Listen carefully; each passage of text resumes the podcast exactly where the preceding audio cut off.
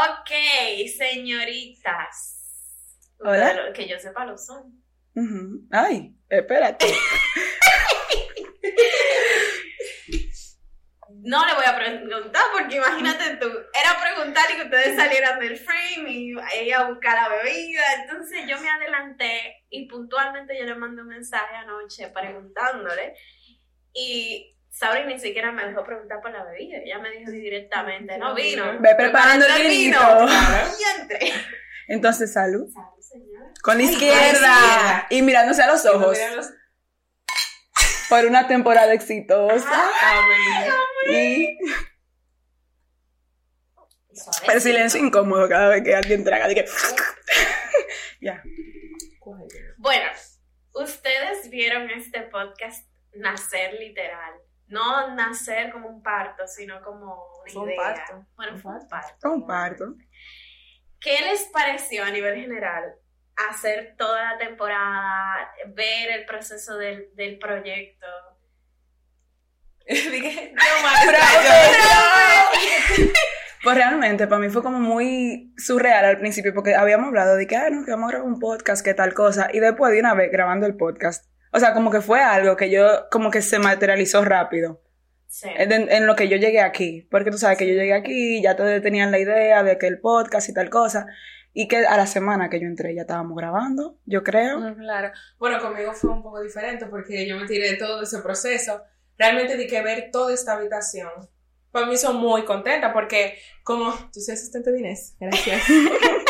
En- entonces, di que ver que nosotros en ese cuartico de, de atrás, di que moviendo todo, sacando, yo con una alergia estaba terrible ese día. van ese Y entonces polvo. di que ver todo el estudio ensamblado, yo dije, wow, Ay, como que no qué lindo. We did Mira, qué lindo. Y, y es como que uno siempre tiene el chance de, como que, bueno, no.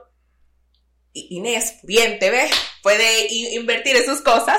No, claro, mi amor lindo, porque Yo seré como Inés cuando sea grande. quiero, quiero. Pero, pero es como que, que tú no necesitas de que, ok, un evento así tan grande para tú comenzar. Eso es una habitación.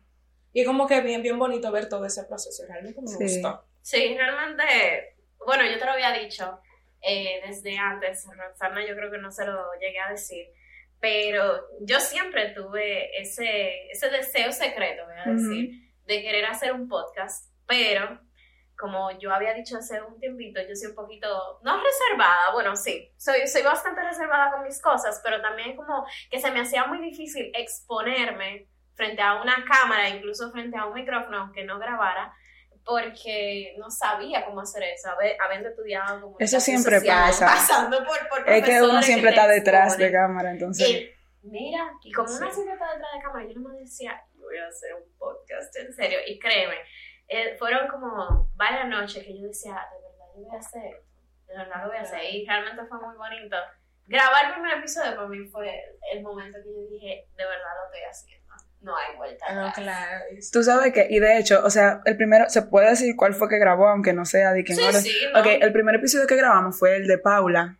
El de Paula. Sí, fue el de Paula. Y realmente, pues, a mí fue como muy bonito porque yo siento que ese fue uno de los episodios que tuvo, di que, mucha química. Entonces, como que fue, di que el Salió primero natural, salió Sí, natural. Y fue algo entre nosotros. Claro. Porque di que Eso Paula fue un plan piloto, Y ¿no? yo estaba sentada en el piso. Entonces, Paula a mí me miraba. Dije, no, porque está Sí. Mami, Como que nosotros- eso para la cámara. Yo no sé. Nos Yo como que sentimos parte de- hablando. Y señores, pasaron demasiados percances en el momento.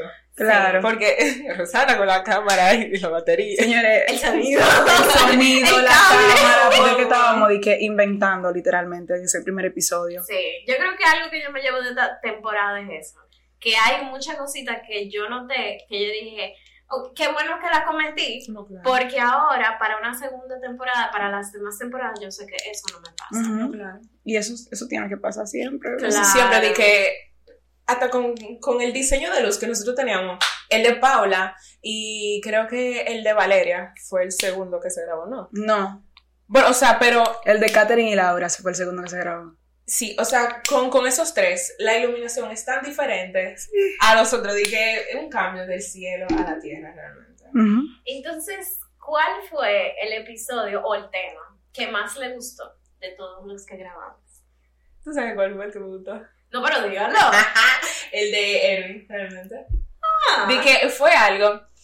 Fue ¿Cuál algo. es, cuál es el nombre del episodio para que la Eh, gente... Soy millennial y Queer. queer, Y queer. ¿verdad? O sea, como él lo explicó, yo me acuerdo, yo estaba ahí tomando notas, porque yo tomo notas, yo tomo notas de, de todo, te dije, estoy escribiendo, excelente. Entonces, ¿qué sucede? Ay, para tener más cercanía contigo, chiqui. Ella está Eh, hablando con su no, público claro, televidente. Eh, y era algo como que me hizo cuestionar, dije, Ay. yo soy como de Ricky, como, como que de allá. Y es como, o sea, yo incluso yo le escribí a Roxanne y yo dije, pero si es como Erwin lo está escribiendo, pues yo soy queer. Claro. Y ella me estaba preguntando, y que, mana, y que nosotros somos como que Nosotros estábamos que- teniendo un momento que- íntimo. Yo creo que en base a lo que él dijo, definitivamente ustedes dos son queers. Sí. Eh, Sobre todo entre ustedes. Ay, mi papá, oye esto, mira. Y yo ¿qué? Papi, perdóname. Pero No. es que él, él dio una explicación muy Ujú. válida, porque, por Sí. ejemplo, yo siento que yo tengo esa conexión con personas muy puntuales. Ujú. Incluso yo me atrevo a decir, así públicamente, que yo tengo esa conexión con mi hermana y no necesariamente es sexual o Claro, románticamente claro, hablando, claro es sí. algo que, que tengo una conexión tan fuerte Ujú. que a veces yo digo algo y mi hermana de vez dice, full loca, y eso es como que nosotros nos miramos, nosotros nos estamos como... Y eso con una hermana es precioso. Imagínate tú con Claro. alguien que te encuentres en la vida, que, que a lo mejor... Anita, te amo, Anita. Y tú, Roxana. El episodio favorito. Bueno, ese fue un momento como muy así, como de intimidad, el de Erwin. Ajá. Porque ajá, estábamos nosotras ahora y yo de que hablando por WhatsApp. Pero también me gustó mucho el de esta niña, wow. La, la sexóloga. Ah, pero ahora, ¿por qué tú lo susurras? Dije, no, No, es que, es que se me olvidó su nombre. ¿Cómo Ay, se llama? Nicole. Nicole Ay, Lindo. perdón, Nicole. Nicole Lindo. Es que me gustó mucho porque yo siento que yo aprendí demasiado en ese Sí. episodio. Claro. Y, o sea, realmente fue el que más me llamó la atención por, por las cosas que yo, que yo aprendí que no sabía. Y como ella lo tocó con el tema de, los, de, de las personas con condiciones especiales. Ah, Bueno, pero ¿por qué lo susurras? Es que yo no sé, tú sabes que la gente, que la gente se ofende, yo no quiero que se ofenda. Pero eh, ese me gustó mucho y también me gustó, que definitivamente el primero que grabamos me gustó bastante, el de Paula. Sí. Pues yo me sentí muy identificada con ella porque ella es Gen Z, por así decirlo. Ujú. Pero ella se crió con muchas cosas de millennial y yo creo que nosotras dos, por nuestra crianza, tenemos Sí. muchas cosas que no son de Gen Z. Aunque somos Sí. muy Gen Z. Y eso que yo siento como que hay cosas de la generación Z que no, que no me representan como tal. O Ajá. sea, en general, yo sé que funcionan de esa forma. Ujú. Claro.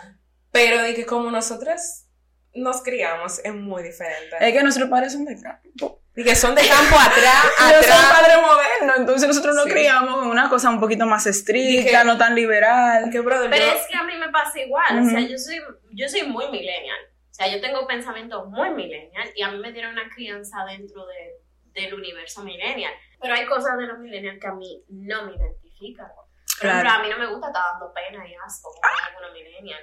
Ay, controversial se la chica. excusan, Pero realmente hay algunos millennials que Cancelada. escuchan quejándose y tú te en serio, ¿de qué tanto tú te quejas? O sea, yo pienso en la vida que mis padres tuvieron y yo, mira, loca, ni loca lo cambio. Yo soy feliz con el estilo de vida que yo llevé, a pesar del nivel de, de estricticidad, si se puede decir así, que mis padres llevaron conmigo. Mira, no me arrepiento de nada. No, yo tampoco. no, al contrario, Yo yo siento que yo soy la persona que soy. Por eso, claro. Claro, así. 100%. O sea, por ejemplo, yo, yo vine a usar Wi-Fi como a los 10 años. Sí. En la computadora de la sala. en la computadora de, de la sala. Eh, era algo que mami lo, lo tenía prohibido.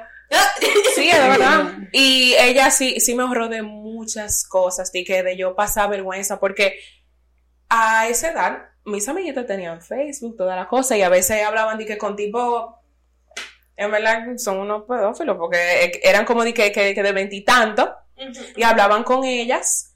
Y o- obviamente, dime tú, una niña corrompiéndose. Claro. Y entonces, lo más seguro, e- eso era de lo que me estaba protegiendo mami, porque Claro.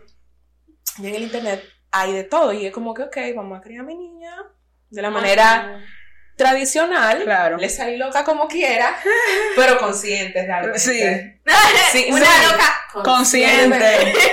Claro. Como Claro, y entonces es, es por eso que, por ejemplo, que con, con Roxana como que yo conecto mucho porque estamos...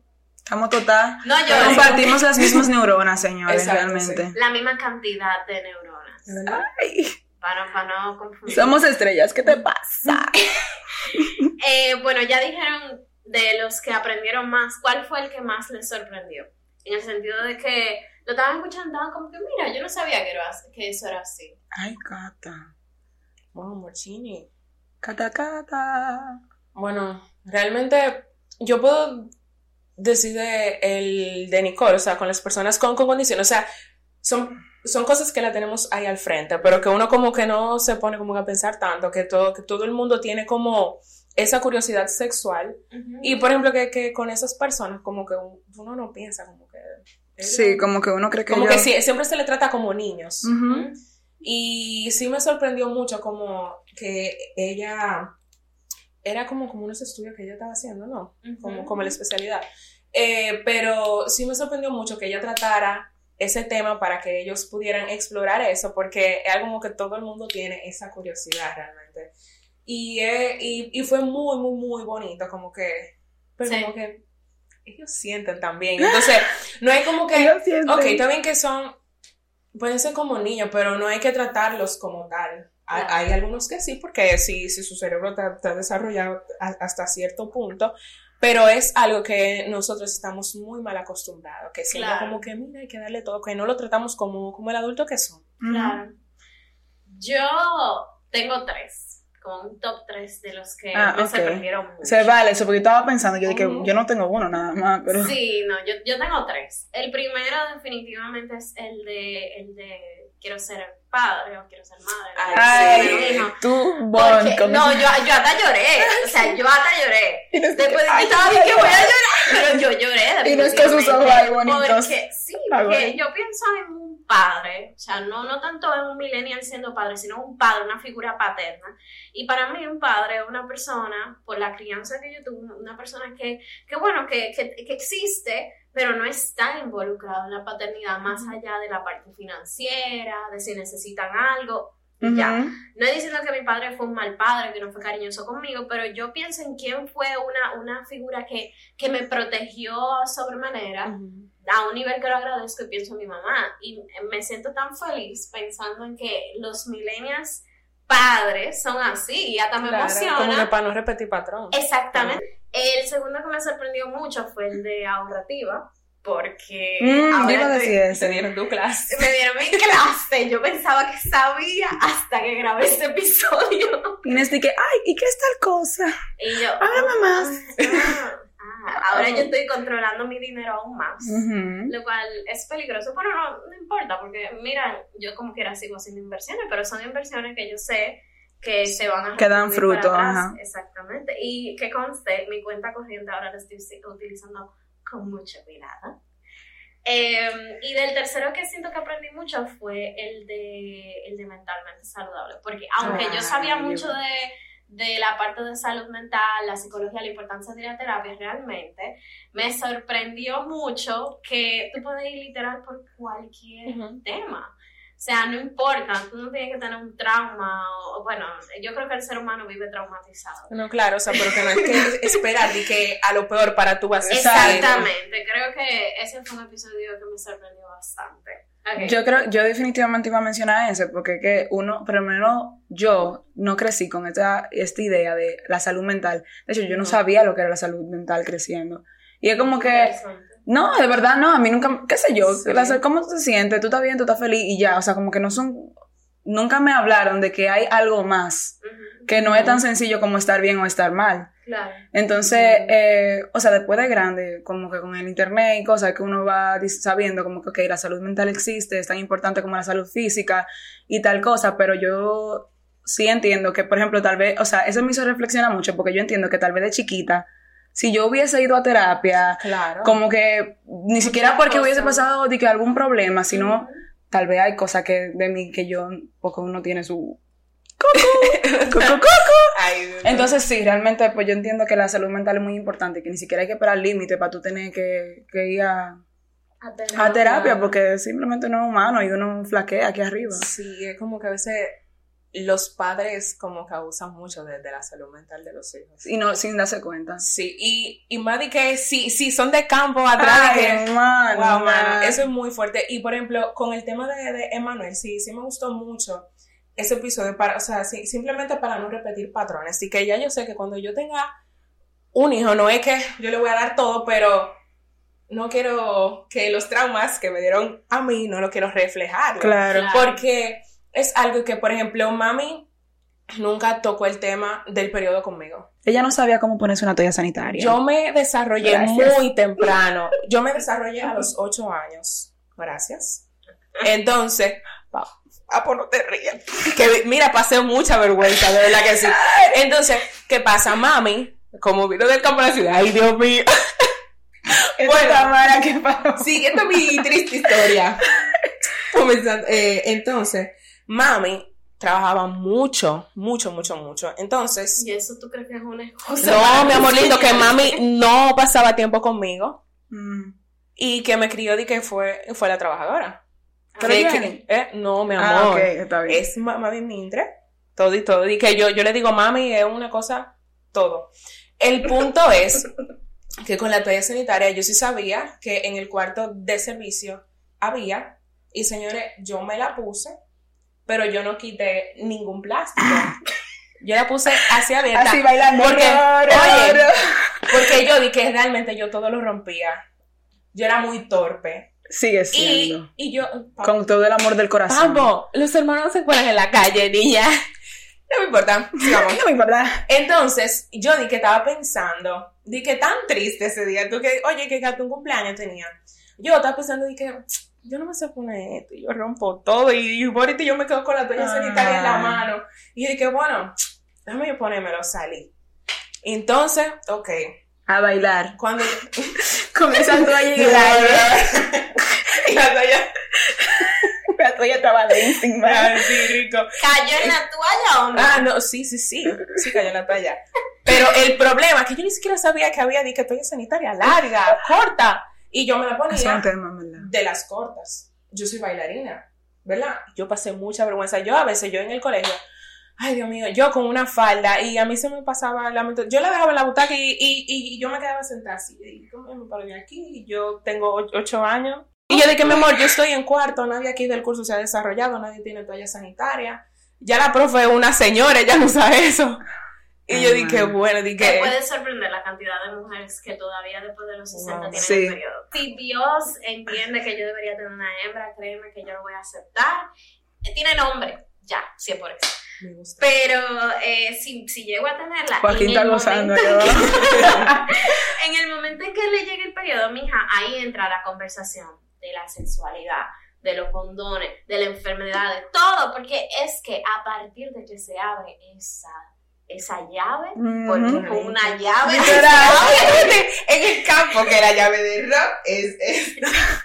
Mana, sí. Cada vez que yo salía para los paris, Dios mío, no se burlen de mi persona. No, sí, Oye, está bien, está bien. Que mami, di que siempre, di que no, no te dejes tocar. Ay, que la tetita. Ajá, que son la llave de rock. Sí, sí, sí, es verdad, es verdad, es verdad.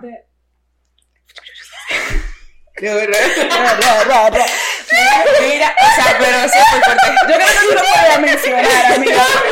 Ah, ok, está Era mejor que no. Ok. Bien, ¿qué como generación Z, Uy. qué les gustaría ver en próximas temporadas de Soy Millennial? Ustedes saben, no, no lo he dicho públicamente de qué trata, pero ustedes saben de qué tratan algunas de las próximas temporadas. En, a nivel de Piensa, tema. piensa, que no me Piensa. acuerdo. Ah, sí. Bueno, yo, yo a nivel de tema, Perdón, que no me acuerdo. ok, que a nivel de tema siento que se debería tratar el tema de la dependencia. Porque eso es algo que la Mm. generación Z no Wow, tú eres tan inteligente. Oh, mana, oye, que voy a tirar un verbaje. Ay, dame. Dije, ¿cuál es mi cámara? Esta. Me enfoca. Ay, no. Eh, que por ejemplo, a veces nosotros no nos sentimos cómodos con nosotros mismos, ¿verdad? Y nosotros di que con la única persona que estamos acompañada todo el tiempo somos con nosotros mismos. Ujú. Tú hablas de la autodependencia, entonces. No, no. Es, o sea, es como que la generación Z tiene como una dependencia de que, por ejemplo, si vamos para un sitio, yo no, yo no entro sola porque tengo que esperar a que llegue Rosana porque yo quiero llegar con ella acompañada. Claro. Es verdad. Que sabemos, hacemos mucho eso. Y para yo corregírmelo, yo a veces yo, yo lo hago, pero para corregir eso, eso de que uno tiene que trabajar mucho. Vaya Y eso- terapia, amigo.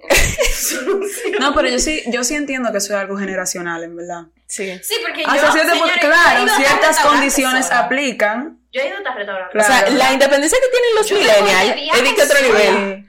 Pues sí, como- pero ciertas restricciones aplican. Porque No, gente- claro. claro, pero a lo que voy es que en verdad yo creo que nosotros, o sea, somos como que sentimos que necesitamos de alguien más para estar bien, usualmente. Y es, por ejemplo, o sea, si me pasa algo, pero que yo creo que hasta cierto punto eso puede estar bien, lo que pasa es que no se puede llegar a extremos, porque si a mí me pasa algo, yo no tengo por qué lidiar con eso solo. Claro. Porque, el, ah, ok. Sí, pero, Pero, como que tú no es como que... que- tú no necesitas, tú- o sea, como que no... no O sea, es como disfrutar uno solo. Quizás una orientación de alguien más, pero no necesariamente que esté siempre. Claro. Es como que para disfrutar, no, no siempre tengo que estar acompañado. Que, Claro. que la gente. Uno puede cuajar todo lo que pasa. Exacto, como que. Yo fui a un café gente- solita y tuve un momento muy asteri. Exacto. Y es algo que, por ejemplo, antes yo no lo hacía, pero ahora, por ejemplo, con el episodio de, de Tomás, que yo vi eso, yo como que, de verdad, yo me he convertido de esa forma. Antes, para yo recargar mi batería social, yo entendía que estar entre gentes, di que yo dije, Gentes. di con que ese gentes. Ay, papá Dios. Nacho. Que comunicar. Pues, pues multitud, chica. Estar en multitud. o sea, la gente en- entiende que como que eso es sinónimo de disfrutar. Pero yo ahora, como estoy bregando con gente todo el tiempo, Ay, mana. a mí me gusta estar sola. Claro. O sea, no es todo el tiempo, pero para recargarme yo es, es bien bonito. Es conmigo eso. misma que yo me recargo. Señores, llega a su casa, bañarse, ponerse una pijama, tirarse en la cama, leer, ver una serie. una Mira, yo, película. yo me acuerdo y yo miro el techo. Exactamente, hasta solamente mirar la pared. Eh, algo que a mí definitivamente me gustaría ¿Qué me ver en otras temporadas, que no lo he pensado con mucha calma, es hablar de con otras generaciones más viejas. Ah, ok. Sí, como con Baby Boomer, con lo que hay antes, que yo sé que va a ser muy difícil encontrar alguna, pero quiero tocar. Yo pongo a mami. Eh, y hasta me gustaría hablar con una generación alfa. Espera, ah, esos son los, los carajitos de ahora que están subiendo Renegade. Sí, lo que nacieron después del 2010. Ay, Dios mío, yo me siento vieja cuando yo siento de que, que alguien nació en el 2010 y ya está caminando y de todo. Ajá, sí. Loco, que, que mi hermano, que está caminando. Vale, pero, Es por Es ejemplo, que, es que el 2010 pasó los otros días. pero que a mí me da duro que, por ejemplo, que mi hermano va a entrar a la universidad y es del 2005. Mm, Y yo dije, sí. pero pa, ¿Y cómo que funciona la cosa? es, exacto. 2005 tiene 18. Yo sé, pero eso Sí, me pero da es duro. como que- Y es como que cada año que pasa, eh, es como que, Sí, sabe, cada año que pasa el tiempo pasa. Yo Madre mía. obviamente. O sea, aquí está yo, yo lo que quiero decir que me da duro porque yo, yo me estoy poniendo vieja y a mí se me olvida que yo me voy a graduar pronto, si Dios me lo permite, y como que tengo 21 y voy a salir por la universidad y es como, Yo recientemente universidad, concluí una clase con una, con una promoción que, a la que yo era muy cercana. mira, Y el último día de la clase, yo estamos viendo un corto de uno de ellos.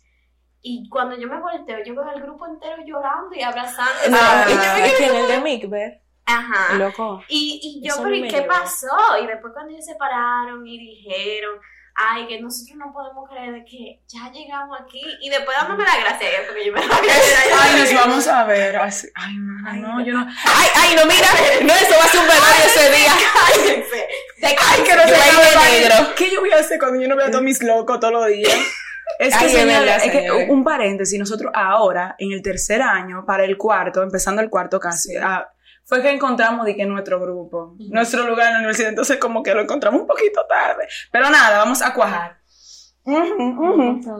Continúa. No, ya estamos Ah, no, al yo final. no respondí. A mí me gustaría ver eh, como un episodio o algo que hable de autorrecompensarse por los logros que uno ha, ha tenido, ha logrado, Claro. abarca la redundancia. Porque yo siento que a veces uno pasa por la vida y, por ejemplo, pasan cosas que tú dices, ok, en el momento, wow, qué chulo. Y eventualmente como que tú, te siguen pasando cosas buenas y tú como que sigues pidiendo más. Pero a lo mejor tú, si tú te, si tú te llevas unos años atrás, tú te darías cuenta que todo lo que tú estás viviendo ahora, tal vez es lo que tú una vez quisiste. Claro. Entonces a veces como que uno lo, lo toma como por, Claro. como que ni siquiera, como que uno dice, ok, esta es mi realidad ahora, pero esa es la realidad que yo quería, vamos a ser Sí. agradecidos por eso. Realmente, yo conozco personas de mi generación que son tan ambiciosas. Mm. Yo quiero más, yo quiero más, yo quiero más. Y yo- Claro. Y, alcanzó algo. y, ok, ahora yo quiero esto. Y yo, mi hermana, ahí es donde aplica. Descansa, Descansa. Ya tú lograste descansa. O sea, Date y- un break de fruta. es, bonito, o sea, sí, es bonito ser ambicioso, pero cuando tu ambición no es tan... Y Sí, cuando, y cuando, que tú y cuando, tu cuando tu ambición no te arropa tanto, para tú no darte cuenta de que lo que tú estás logrando también es suficiente. Claro. Entonces, ¡ay! Le di un pecozón al micrófono, Marco, lo siento. Lo siento, mis televidentes. Yo me no, mucho. eh, ahí aplica una canción de Hamilton, del musical, Ay, que se llama Satisfied. Ujú. Que esa es mi canción favorita. Mira, yo te puedo, yo me atrevo a decir que fue la serie de Stranger Things cuando este personaje como que tenía que escuchar una canción específica para no... Ajá, para que Vecna no se lo lleve. Ajá, eh, mi canción es Satisfied. Ok. Es sorprendentemente Ok. Satisfied. Y esa canción también representa mucho a la generación millennial y a la siguiente, porque habla de eso, de cómo tú tienes algo, no lo aprovechas y ahí te das cuenta, carajo, yo soy una persona insatisfecha, porque no me detengo a ver que lo logré, lo alcancé, lo, lo, lo conseguí. Ahora lo que estoy pensando es, ¿Qué ok, sigue? ¿Qué sigue? Sí. Entonces sí, creo que ese es un episodio que realmente quizás para la próxima. No, ¿verdad? Eso tiene que ver mucho con la felicidad. Soy una. Wow. Definitivamente. Bueno, chicas, ay. Ay, que ya se acabó. Sí. Mira. Cálmame, guaco, por favor. Mira, ¿Cuánto hemos un, durado? tira, te diré el beat. Un, dos, tres y termina. Wow, termina. Wow, qué Es es, Este es- es es de una- verdad, yo no lo sentí. No lloren. Oh my God. Dilo, dilo, por favor, que Cántalo. Chicas, muchas gracias por Sauris. Este, esta temporada fue posible gracias a ellas, definitivamente. Sí. Oh my God, don't do it.